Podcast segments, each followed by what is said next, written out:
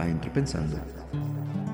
Un podcast de desvaríos, experimentaciones sonoras, meditaciones ocasionales y un par de conversaciones. En el capítulo de hoy, esta experiencia, ahorita que ya tengo como el tiempo para reflexionarla, nos empezó a preparar para lo que vendría después con la pandemia, ¿no?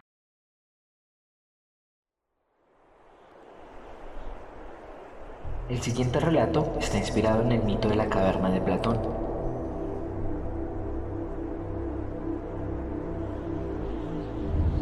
Tres personas despiertan encerradas en una cueva y en el centro hay un fuego que danza con las brisas del aire que entran por una abertura por la que no entra la luz.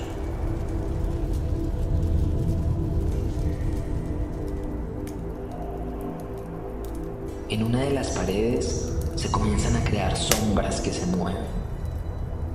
Las personas rodean el fuego para no congelarse con el gélido aire.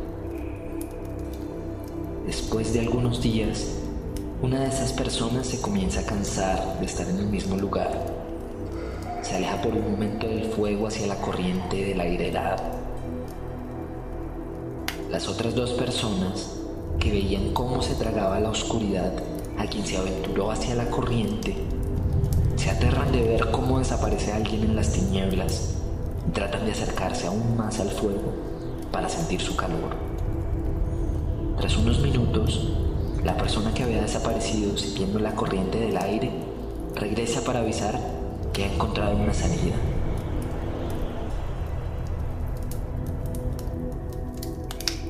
Una de las personas sentadas cerca al fuego se levanta y siente el frío de la corriente mientras se estremece.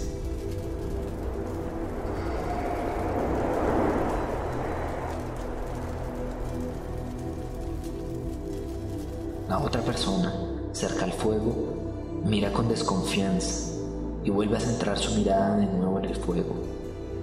Y se acerca un poco más para sentir el calor del rojo vivo, mientras ve como las otras dos personas se sumergen en la fría oscuridad.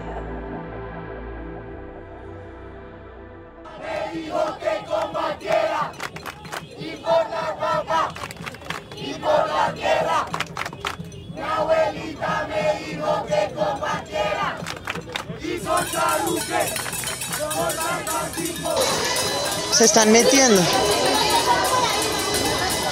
no te. Pero. Mami, no te.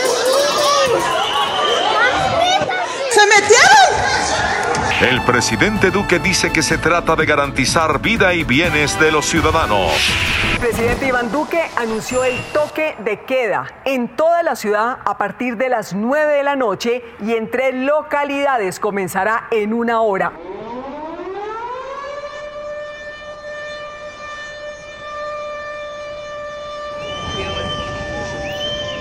Aquí vemos al SMAT, se está listando para atacar a la gente. Sin violencia.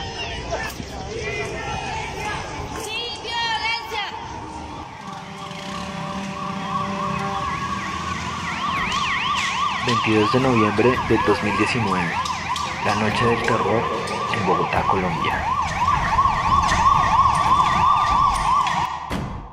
Hola, eh, bienvenidos y bienvenidas eh, nuevamente a este podcast. Hoy voy a estar hablando acerca de el miedo y el terror, hablando precisamente de una experiencia en particular que se vivió en Colombia, porque eh, tuvimos miedo y pánico frente a muchas señales de humo que se daban. No sé cuántas personas se acuerden del 22 de noviembre del 2019, cuando empezó el paro nacional. Cuando los seres humanos experimentan la sensación de temor, el corazón palpita más rápido de lo normal, los pelos se te ponen de punta, se corta el aliento, las pupilas se dilatan y los músculos se contraen. Todo es involuntario, el ser humano pierde el control en situaciones de peligro, y la mente puede jugar con la realidad. Le he preguntado a varias personas y me parece bastante curioso que hay pocas personas que se acuerdan o qué estaban haciendo o qué fue lo que vivieron ese día, pero para mí sí fue una experiencia un poco eh, traumática en el sentido de que hasta el día de hoy me acuerdo eh, con lujo de detalle lo que yo estaba haciendo y lo que estaban haciendo las personas que estaban a mi alrededor. Entonces, eh, voy a hablar un poco el- del miedo desde esta perspectiva para hablar un poco acerca de cómo nosotros los seres humanos nos dejamos influenciar por cosas que escuchamos o alguien nos contó. No necesariamente los tenemos que experimentar para que nosotros podamos sentir ese terror y ese miedo. Voy a contar un poco cómo fue mi experiencia desde ese día y también ah, cómo yo me relaciono con el miedo. Eh, me acuerdo mucho que yo en, en ese entonces estaba trabajando en un call center que quedaba más o menos eh, lejos de mi casa y ah, ya cerca de las 7, 8 de la noche fue cuando eh, salió el alcalde de ese entonces, Enrique Peñalos, a decir que iba a decretar toque de queda en la ciudad. Y bueno, también estábamos viendo allá en donde yo estaba trabajando, tenían como los televisores donde estaba City TV todo el día. Había como muchas partes en donde mostraban la brutalidad policial y cómo estos actos de brutalidad estaban eh, generando como un incendio dentro de la población que estaba manifestando. Para mí, digamos, esta experiencia, ahorita que ya tengo como el tiempo para reflexionarla, nos empezó a preparar para lo que vendría después con la pandemia, ¿no? Que era el vernos sometidos y sometidas a las directrices de un gobierno sin, digamos, tener la oportunidad de siquiera eh, apelar las decisiones que se estaban tomando, como por ejemplo ese toque de queda que nos obligó a todos salir corriendo de donde fuera que estuviéramos y correr a las casas porque empezó a generar un miedo, ¿no? Entonces después eh, se empezaron a escuchar que la gente que iba a estar en la calle después de la hora del toque de queda, ya bien sea se le iban a llevar presa o que la iban a empezar a matar bueno, en fin, eh, habían muchos rumores que corrían en la calle. Yo que estaba trabajando salí como desesperado. Eh, menos mal en la empresa en- para la que estaba trabajando en ese entonces nos dio el transporte para llegar a nuestras casas lo más rápido posible. Sin embargo, a mí me dejaron eh, pues tirado en la avenida principal, ni siquiera alcanzaba a entrar a, mi barrio el bus. Entonces, eh, cuando yo me bajé ahí en la avenida principal, estaban quemando los basureros, pero eh, curiosamente justo cuando me bajé del bus, al frente mío, habían una pelea entre dos personas a cuchillo. Entonces, eh, claro, para mí fue como, ¿qué está pasando? La gente se está como ya enloqueciendo, que no sé, yo venía como con el afán de llegar a mi casa. Eh, menos mal tuve la suerte de que alguien fue y me recogió a la avenida, pero cuando yo llegué a la casa ya estaba empezando el toque de queda. Entonces yo, bueno, ya me sentía como a salvo porque estaba en la casa, todas las personas que conocía ya habían logrado llegar a su casa para ese momento, entonces estaba entre comillas tranquilo. Eh, sin embargo, después empezaron a llegarles como cadenas de WhatsApp, no sé cuántas personas se acuerden cómo fue que se formó todo eso, pero entonces empezaron a llegar cadenas de WhatsApp ah, de donde estaban diciendo supuestos policías que habían encontrado como una organización criminal que durante la noche del paro eh, se iban a meter a robar casas, apartamentos, conjuntos y que iban a estar haciendo como actos delincuenciales, me acuerdo muy bien. Entonces eh, mi papá en ese momento llegó y me dijo tenemos que estar pendientes de que por si se nos van a venir a meter al conjunto o algo para salir a defender a los celadores y, y pues yo dije ok bueno tenemos que estar pendientes. Claro yo tenía que ir a trabajar al siguiente día entonces me tenía que acostar entre comillas temprano para madrugar e irme a trabajar. Pero igual no podía simplemente acostarme a dormir y ya porque pues estaba como esa tensión en el aire. Y de repente me acuerdo que una amiga me mandó un video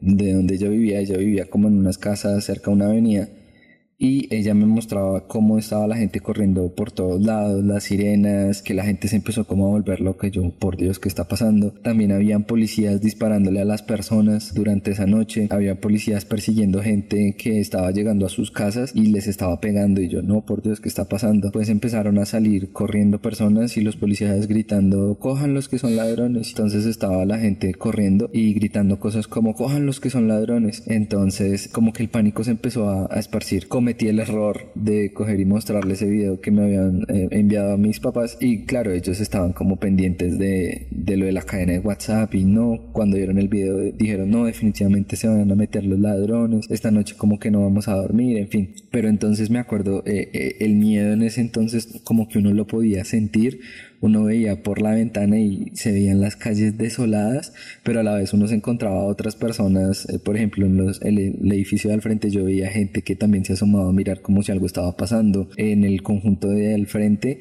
también había gente como mirando por las ventanas y todo el mundo estaba como muy pendiente y súper tensionado por lo que las cadenas de WhatsApp ese día se viralizaron de una manera increíble. Y claro también están como estos videos. No sé cuántas personas los hayan visto. Con una compañera de, de mi trabajo ella me mandó un video que ella grabó desde su ventana en el que se veían personas eh, bajándose de los camiones del ejército vestidas de civil y empezando a disparar en la calle, tirando piedras y bueno, cosas así que generaron como un montón de pánico. Todo el mundo decía como, pero qué diablos está pasando, por qué está pasando esto. Y lo más curioso era que eh, cuando uno, digamos, intentaba denunciar ese tipo de actos, como no, mire, vi un camión eh, que estaban bajando gente y estaban tirando piedras, ahí la policía nunca aparecía. Eso como que reforzaba el ámbito de que no, pero es que la policía no nos va a venir a ayudar, entonces tenemos que ser nosotros mismos y mismas quienes tenemos que defender pues nuestro conjunto. Me acuerdo mucho que en el audio de WhatsApp que tristemente no lo he encontrado por ninguna parte, decía como ármense y alístense para defender lo suyo, o sea, era como un llamado al caos y decir a usted coja como lo que tenga y defiéndase de cualquier persona que venga a decirle o hacerle algo. Pero entonces aquí quiero hacer un, paréntesis dentro de como todos estos actos que les seguiré contando cómo fue un poco mi noche de terror para hablar precisamente de... Eh, cómo nosotros dentro de la sociedad colombiana crecimos un poco con miedo, ¿no? Sobre todo la generación que crecimos en los noventas, eh, siempre existía como múltiples miedos, sobre todo de salir a la calle, porque nosotros heredamos el miedo que vino de los ochentas, que era un poco el miedo del narcoterrorismo, ¿no? Me acuerdo mucho que mi mamá no me dejaba como salir a pedir dulces en Halloween porque existían como los rumores de que existían personas que estaban repartiendo dulces con cianuro. Esto sí sucedió, ¿no? O sea, no estoy diciendo que todo hayan sido mentiras, pero también como el miedo se generalizaba. También lo de las sectas satánicas, que uno no podía estar en la calle después de las 6 de la tarde o si no iban a venir los de las sectas satánicas y se lo iban a llevar a uno para hacer un ritual. En ese entonces sí, habían muchos niños desapareciendo, me acuerdo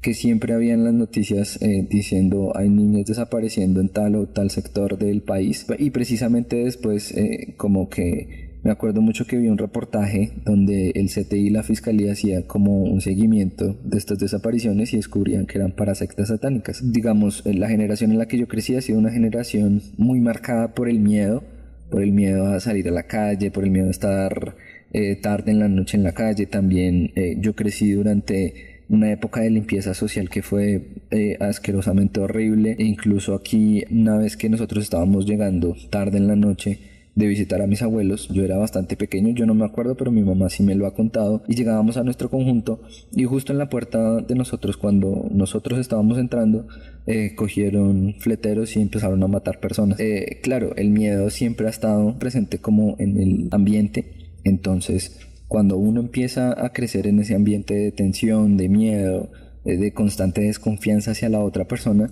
uno también interioriza ese miedo y no solamente como que se lo guarda uno constantemente, sino que lo vive día a día. Es algo que uno repite constantemente el hecho de salir a la calle, mirar para todos lados, que no venga nadie que me persiga, que no venga nadie que me pueda hacer daño, que sí, y ese miedo que a uno le infunden desde pequeño a uno eh, como que le empieza a generar cierto tipo de marcas. Pero hay un miedo que es particular y que eh, hasta el día de hoy todavía hay personas que se lo infunden a sus hijos que no debería existir porque genera una marca en la que uno siempre se está cuestionando como todo lo que uno está haciendo, que es el miedo que a uno le infunde eh, precisamente desde la religión. yo crecí en una familia absolutamente cristiana y en donde todo era pecado, entonces me acuerdo tanto, no sé cuántas personas hayan tenido como familias cristianas, pero yo tenía una colección de Disney gigante pero gigante era muy gigante. Y una vez eh, mi abuelito me mostró unos videos como de música satánica y cosas así súper eh, feas, entre comillas,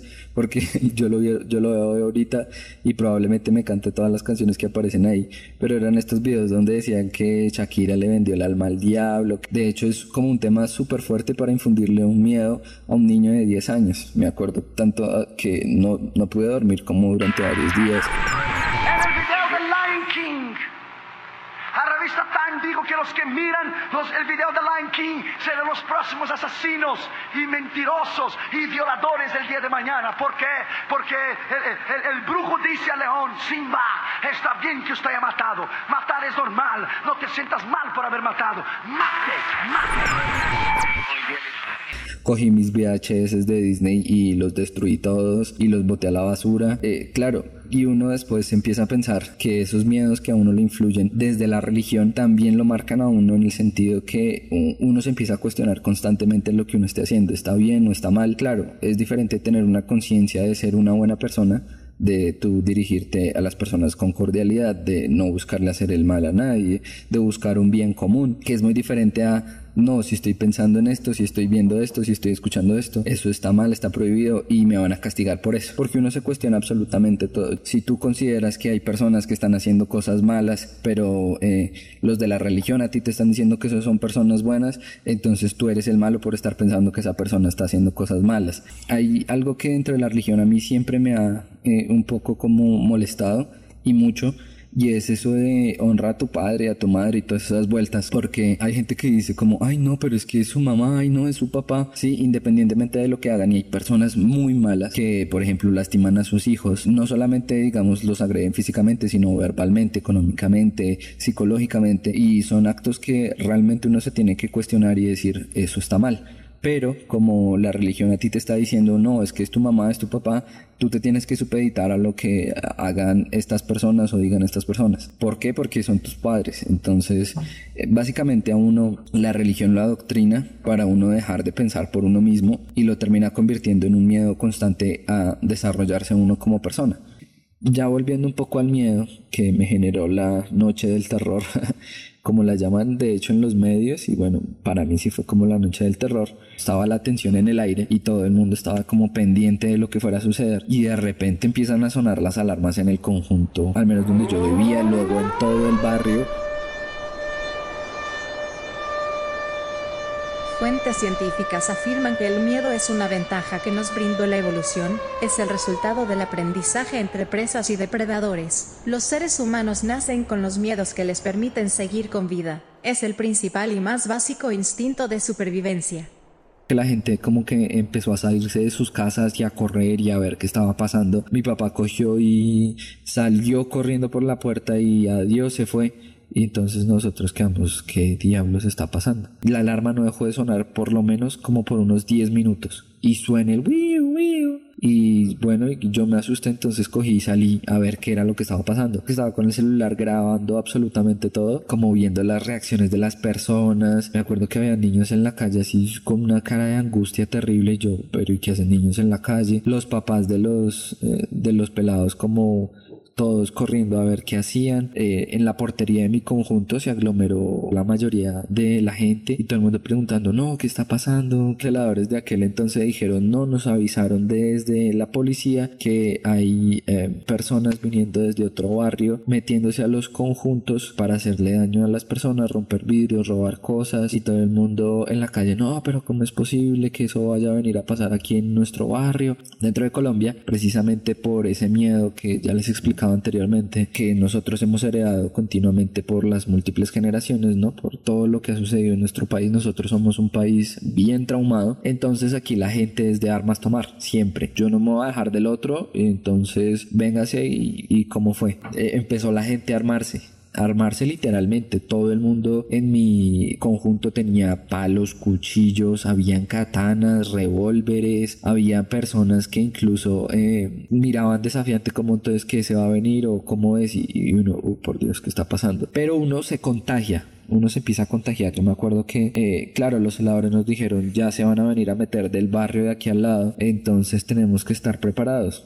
Y los celadores dijeron nosotros no podemos usar nuestros revólveres a menos de que se vayan a meter y ahí sí los vamos a usar, pero pues necesitamos que la gente también se defienda. Me acuerdo mucho, mucho, mucho como de esos eh, discursos, eh, no sé, hasta risorios, la verdad. Claro, todo el mundo empezó a sacar cuchillos de su casa. Mi papá también, ni corto ni perezoso, cogió y sacó cuchillos, él consiguió una varilla. Entonces, claro, uno dentro del miedo y el pánico que se genera, mi mamá y yo también salimos con cuchillos por si las moscas claro que uno lo piensa de una manera como risoria y uno dice, jaja, sí, sobre todo yo voy a utilizar este cuchillo para hacer algo, ¿no? Porque uno no sabe cómo actúa en una situación hasta que a uno le pasa, ¿no? Entonces, todo el mundo estaba supuestamente dispuesto eh, con palos, cuchillos, machetes, eh, katanas y revólveres a lo que fuera, ¿no? Entonces viene y se mete, yo a usted eh, lo, mato, la mato porque yo estoy defendiendo lo mío, ¿no? Esa es como la justificación primaria que, que como que las personas daban al, al, al, armarse en ese momento. Y en mi conjunto empezaron a gritar, no, que ya se metieron en el conjunto de al lado, no, que están en, en, el conjunto de al frente. Y todo el mundo, pues mi conjunto es más o menos grande, todo el mundo era de un lado para el otro, corra y corra y corra de, del conjunto, no, que están en la parte de atrás, no, que están en el potrero de al lado. Y corra y corra y corra. Claro, la tensión, la adrenalina de la gente estaba en la calle y ya como que uno empieza a pedir precisamente que suceda algo para poder soltar y liberar toda esa cantidad de emociones, endorfinas y todo lo que uno tiene adentro eh, en otra persona, ¿no? Es triste uno pensar dentro de esa excitación que genera ese momento. Gracias a Dios en ese entonces, pues por lo menos acá en mi conjunto no hubieron eh, ningún acto que pasó a mayores como algún muerto o algo así, pero la gente estaba dispuesto a eso y de alguna manera lo estaba deseando, ¿no? Ya no era solamente el miedo que se apoderaba de, de la situación, sino la emoción de eh, ir hacerse valer por uno mismo. Eso me parecía como bastante curioso que también la gente estaba deseando que vinieran como a, a meterse para poder eh, contrarrestar el, entre comillas, ataque. Cuando el cerebro humano se excita, se emociona o se asusta, el cuerpo libera adrenalina, dopamina y ciertas endorfinas que convierten la situación en una experiencia placentera para algunas personas.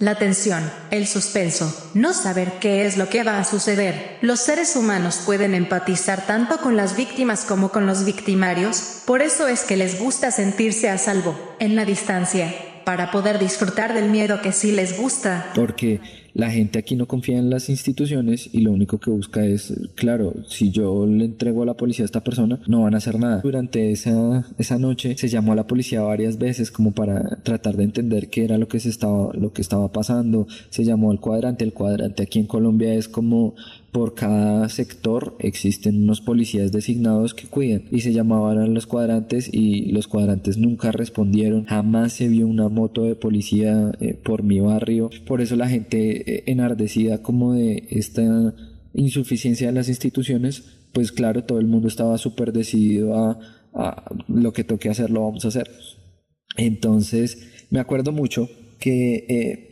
después de unas dos horas de tensión más o menos, era sobre la medianoche, empezaron a decir, no, ya se metieron el conjunto al lado, ya vienen, prepárense, ya vienen, ya vienen.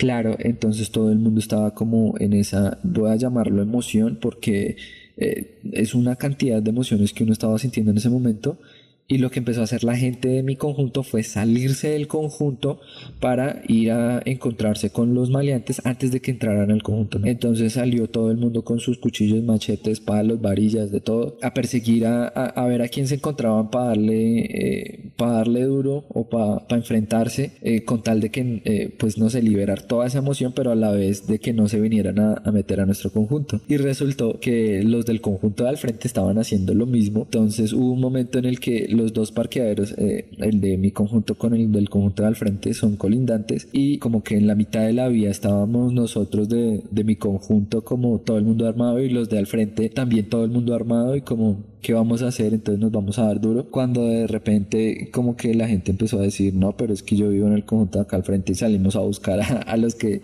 se están metiendo y los de mi conjunto, sí, nosotros también salimos a buscar a los que nos están metiendo.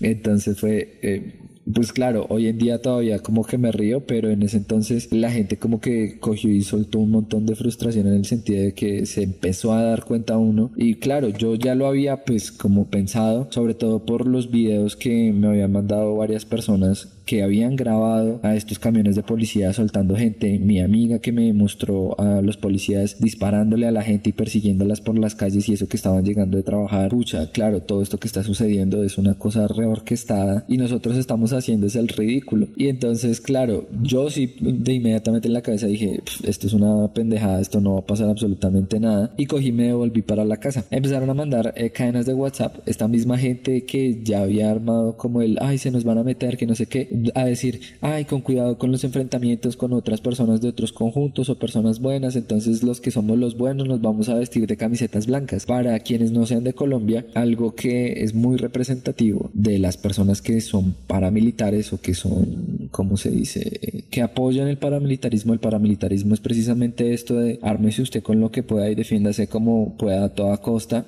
inclusive haciéndole daño a otra persona desde que usted esté bien. Y precisamente eh, las personas que se identifican con el paramilitarismo siempre usan camisetas blancas, entre comillas, como para la paz y decir que ellos son los buenos, pero ellos sin embargo piensan es hacerle daño a otra persona sin qué consecuencias va a tener. El paramilitarismo también es algo muy eh, como asociado dentro de nuestra sociedad, valga la redundancia. Precisamente, como les había comentado, nosotros venimos de un país de mucho terror, de muchos eh, terrorismo, atentado, guerrillas, eh, narcotráfico y el paramilitarismo terminó siendo, entre comillas, la solución que buscó la gente para armarse y defenderse de toda esta violencia, pero finalmente se terminó convirtiendo también en un grupo criminal donde, claro, por, entre comillas, hacer justicia social a mano propia, que así es como lo llaman, pero lo único que están cometiendo son crímenes, pero está, entre comillas, visto de una manera mucho más correcta el yo me estoy defendiendo para defender lo mío y ellos lo único que están haciendo es querer venir a quitar lo mío y por eso les voy a hacer daño, que es terriblemente mal, pero sin embargo dentro de la noche del terror en Bogotá fue algo que floreció dentro de todas las personas. Entonces es algo como muy particular porque se evidenció que nuestra sociedad es sumamente paramilitar durante esa noche, pero evidenció lo que logra hacer el miedo y el pánico con una población tan vulnerable como la colombiana y tan traumada como la colombiana porque el miedo mueve a la gente súper rápido a actuar en defensa propia, porque, digamos, ese es como nuestro instinto más natural, ¿no? Primero yo me defiendo y desde que yo esté bien, miro a ver cómo puedo ayudar a alguien más, si es que pretendo ayudar a alguien más o sencillamente no me importa cómo esté otra persona, sino desde que yo esté bien no me importa nada como la consecuencia del miedo y por eso eh, decidí realizar este episodio porque durante como varias sesiones de terapia en la que yo eh, estuve siempre me, me, hicieron cuestionarme eh, el miedo no que a, lo que yo le tengo miedo, porque le tengo miedo a también de hacer cierto tipo de cosas, uno empieza como a entender su propio miedo y a saber cuál es la consecuencia de ese miedo que uno tiene ya bien sea infundado por los padres, por la sociedad, por los medios, por quien sea. Uno empieza a entender el miedo no solamente como una manera de reaccionar frente a cierto tipo de situaciones, sino también eh, empieza uno a diagnosticarse como eh, cómo yo debería actuar frente a cierto tipo de circunstancias, eh, cómo podría mejorar mi comportamiento frente a tal o tal cosa. Entonces uno finalmente eh, pues tiene como miedos que ha adquirido, miedos que le infunden, pero uno, o bueno, al menos yo, he empezado como a enfrentarlos de a poco, porque también como hay veces hay miedos que son abrumadores, como por ejemplo las fobias, eso es algo que uno tiene que aprender a lidiar con eso, pero sin embargo eh, es como interesante enfrentarse a los miedos porque uno libera una cantidad de eh, serotonina, endorfinas, dopamina y a la vez uno se da cuenta como de hasta dónde es capaz de llegar. Actualmente yo trato de lidiar con toda esta cantidad de miedos de cómo yo me comporto, eh, cómo observo mi sociedad, tratando de entender eh, cómo otras personas pueden también influir dentro de mis comportamientos, yo cómo puedo influir dentro de los comportamientos de otras personas y entender también principalmente que todas las acciones tienen consecuencias. Entonces, antes de involucrarme, entre comillas, a enfrentar un miedo o a probar algo nuevo, siempre trato de informarme para no ir como a ciegas o no ir eh, de cabeza a algo, sino que busco tomar decisiones informadas. Creo que esa es como la mejor manera o la mejor herramienta que yo he encontrado para enfrentar el miedo. Todos los demás miedos son adquiridos a base de experiencias propias o ajenas, las arañas, la oscuridad, los payasos, los perros, la muerte. Son cosas que los humanos aprenden a temer porque los han mordido en sentido literal o figurado. Sin embargo, hay miedos que llevan más dentro que otros. Referencia sacada del confidencial. La ciencia del miedo, cómo lo procesa nuestro cerebro y por qué nos gusta sentirlo. Para más contenido recuerden buscar este podcast en todas las plataformas digitales y en las redes sociales como Paentro Pensando.